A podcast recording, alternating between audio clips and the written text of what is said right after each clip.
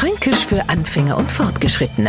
Heute sind wir alle ein wenig dus herat. Also müssen die eigentlich ein wenig lauter sprechen, aber ob das was bringt, nicht immer.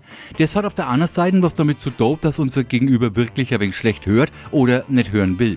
Dus höret hast also auch, sag einmal, hockst du auf deine Ohren. Jetzt habe ich dir das schon so oft erklärt und du hast es immer nur nicht kapiert.